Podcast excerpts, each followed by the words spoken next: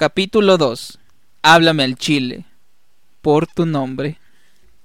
En 2007, el ítalo-estadounidense Andrea Siman escribió su ópera prima, Call Me By Your Name, o Llámame por tu nombre para aquellos que ven las películas dobladas.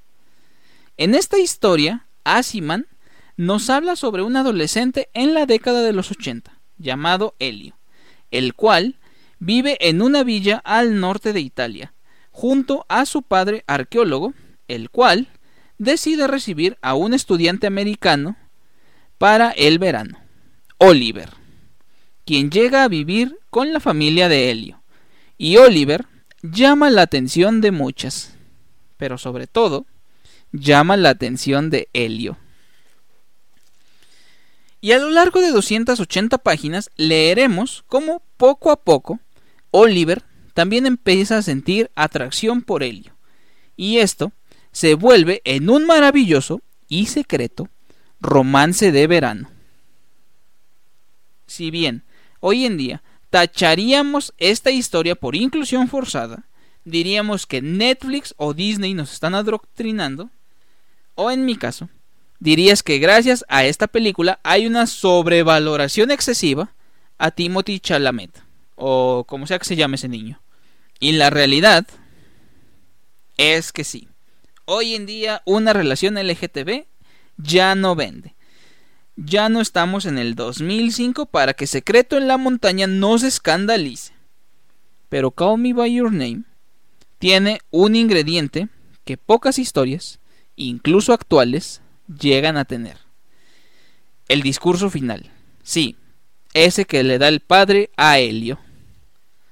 Donde le dice que él siempre supo de la atracción que tenía Helio por Oliver. Donde le dice que sabía cuáles eran las verdaderas intenciones de ese viaje final. Y donde lo felicita por haber expresado sus sentimientos. Ya que él, en su juventud, también se sintió atraído por alguien. Pero por las circunstancias, por la época, por miedo, no se atrevió a expresar lo que sentía. Y eso fue un abrazo de proporciones épicas para muchas de las personas de la comunidad LGTB. Fue ese sentimiento de tranquilidad para tantos de mi edad o mayores ya que a ellos les habría encantado salir del closet y tener al menos una pequeña parte de la comprensión que tuvo el padre de Helio. Porque aquí en México, aunque lo queramos negar, hablar de tu orientación sexual sigue siendo un tema tabú. Aunque tú digas que no es cierto, aunque digas que ya esas personas ganan reality shows, encabecen agrupaciones, que todos los periodistas de espectáculos ya hicieron pública su postura u orientación sexual, como si nunca hubiera sido evidente que La Más Draga es uno de los programas más vistos del país. Es más, de decir que dejamos desfilar a una México alienígena en la Marcha del Orgullo y todos fuimos felices. Pero eso lleva 10 años practicándose. Basta con voltear a ver al personaje de Carlos Ignacio en una familia de 10 y ver el estereotipo tan marcado que no había cambiado en nada al estereotipo que se solía usar en los 90 en Cero en Conducta, con Agapito Melo, con Caramelo y Poliéster en la hora pico. Basta con recordar que a los protagonistas de RBD les prohibieron revelar su sexualidad. Y basta con recordar que el 98% de los personajes gays en las telenovelas solo estaban para un chiste fácil o para también estar enamorados del protagonista. Y también hay que ser sinceros, la historia no nos ha favorecido. No nos centremos en el tabú de la sexualidad. Centrémonos en lo que dijo el padre de Helio, el valor de expresar nuestros sentimientos. Porque adentrémonos un poco en este personaje en su juventud estaba pasando la Segunda Guerra Mundial. Todavía había secuelas del fascismo, así que tal vez no era prioridad hacer pública tu orientación sexual. Porque no lo finjamos. Desde los griegos existen las relaciones homosexuales. no es algo que trajeron los españoles, no es algo que te da por comer pollo, no es algo que necesita terapias de curación porque no hay nada que curar. Pero lo que ha existido siempre en México es el miedo por expresar nuestros sentimientos. Y es que vámonos a los anales de la historia. Es muy probable que en alguna parte de tu árbol genealógico los orígenes no coincidan. Ya sea que tu abuelo o bisabuelo se robó a su esposa de una hacienda o se unieron para seguir a su general correspondiente o en el caso más romántico, se escaparon ya que eran un amor prohibido y reprobado para los padres de ella. Y, renunciando a una herencia que hoy te libraría de ir al trabajo que está a dos horas de tu casa, huyeron juntos para vivir felices por siempre. Así que comencemos a armar el rompecabezas. Tu tatarabuelo estuvo en la revolución y, poca o nula su participación en ella, te puedo asegurar que en los cuarteles de Zapata, Villa, Carranza y Obregón se armaron las orgías. Tú dirás, entre las Adelitas y como ya dijimos, las mujeres que raptaron, pues sí, pero también estoy muy seguro de que bigotes y carrilleras se rozaron entre sí en esos cuarteles. Y claro, luchaban por sus ideales, luchaban contra el mal gobierno y en búsqueda de un cambio, iban a batallas todos los días donde no sabían si iban a volver. Así que claramente no le dieron el tiempo ni la importancia en revelar sus sentimientos. Luego llega tu bisabuelo, el cual tuvo que defender sus tierras y su fe con la guerra cristera y con la ley de expropiación que una vez más estuvo ocupado en largas jornadas de sol a sol o encuartelado resguardando un templo de una religión que decía que lo que hacía era un pecado. Pero ahí estuvo, firme. Entonces, nuevamente, entre los sembradíos, entre esa milpa o debajo de esos fuertes improvisados, debió de haber existido algún romance, algún secreto que se guardó por años, porque todos estábamos cuidando nuestras pertenencias y nuestra identidad, de modo que nuevamente no hubo tiempo para expresar nuestras emociones. Y llegó un tiempo donde la muerte y las balas dejaron de ser el pan de cada día. Llegó un México que dejó de ser gobernado por militares. Y llegó un tiempo de paz y modernidad. Pero ahí, justo ahí, llegó la división que tenían el centro de México con el resto de la República. Y mientras en el centro existían cientos de covers de canciones de rock por parte de los Hooligans, de los Teen Top, de los Abson o Enrique Guzmán, el resto de México tuvo que escoger un bando. O eras Team Pedro Infante o Team Jorge Negrete. No importa cuál escogías, ambos tenían la misma pauta. Tenías que ser el hombre de la casa, tenías que darte a respetar, tenías que ser el proveedor y sustento. Tenías el derecho de golpear a tu esposa si se pasaba de lista y tenías la obligación de ahogar tus penas en alcohol. No había terapia, no había psicólogos, tus emociones salían conforme el alcohol entraba en tu cuerpo. Sí, hay mucho escondido dentro de ese. Lo quiero mucho, compadre.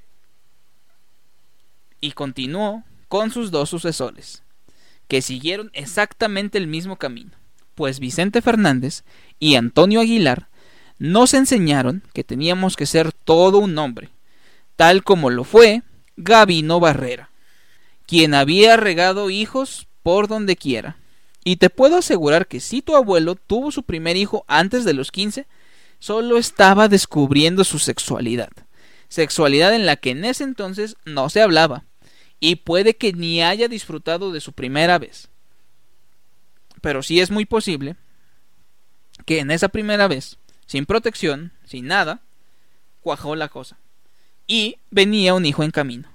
De modo que fue momento o de hacerse responsable del hijo, o, al igual que Gavino Barrera, dejar a la mujer regada.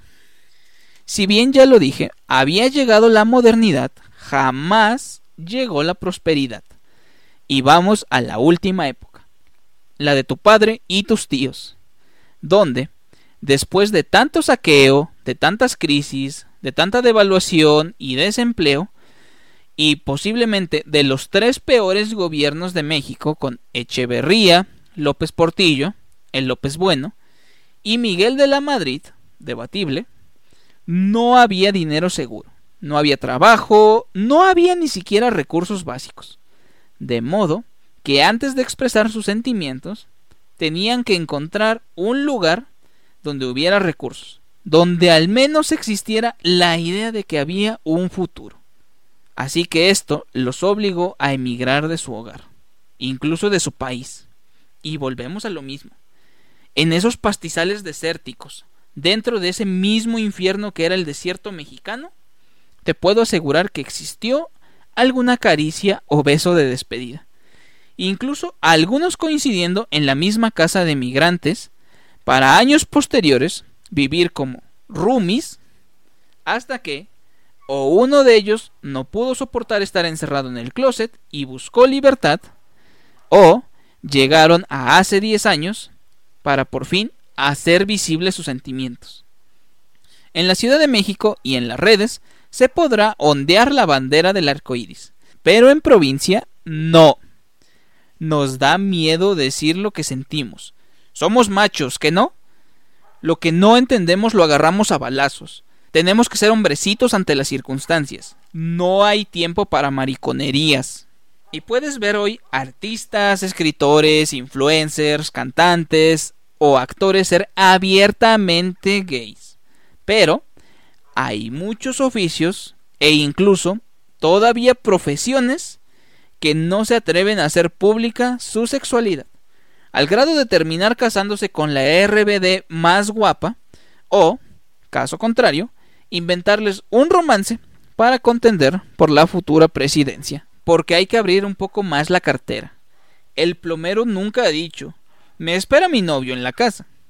El herrero y el carpintero que se conocieron en el tercer turno de la obra han planeado formalizar su relación e incluso adoptar un niño.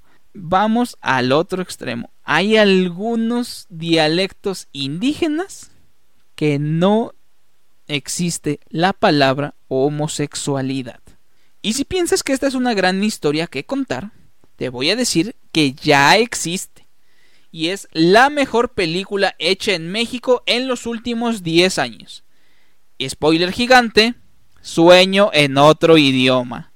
Sueño en otro idioma nos presenta la historia de Evaristo e Isauro, dos campesinos indígenas que en su juventud estuvieron enamorados, pero por la evangelización, Evaristo tuvo miedo y culpa de hacer visibles sus sentimientos, de modo que renegó y no habló con Isauro por los siguientes 50 años, solo para que al final se encontraran una última vez y Evaristo se enterara que sus dioses de ellos no tenían ningún interés en la sexualidad, pasando a estar juntos dentro de la eternidad. Un final tan hermoso, tan poético, que logra sentirse realista y que te puedo asegurar es la razón por la cual André Asiman tuviera que sacar la segunda parte 13 años después. Porque sabe que su desenlace donde Helio y Oliver se reencuentran, luego de que los hijos de este último ya tuvieran su propia vida, fue totalmente opacado por ese reencuentro en la eternidad entre Evaristo e Isauro. Hoy en día, gracias a Dios, la orientación sexual es menos un tema tabú. Cada vez expresan mejor sus sentimientos. Y espero que siga así, que no haya cabida para la intolerancia, que sigan triunfando las marchas de orgullo y movimientos que ondean esta causa. Pero también espero que lo exista en la provincia, donde las parejas de hombres pesquen, siembren, cultiven, construyen y solden una relación abierta, estable y sobre todo feliz, donde todos lo sintamos como algo natural del día a día, que no lo juzguemos y que ellos no tengan que esconderse y decirse, llámame por tu nombre. Esperamos que te haya gustado este episodio. Narración y escritura por Jesús Jiménez. Síguenos en Facebook como ADN Viajero y en Instagram como ADN.viajero. Y recuerda que en los viajes, el de la vida es el más importante.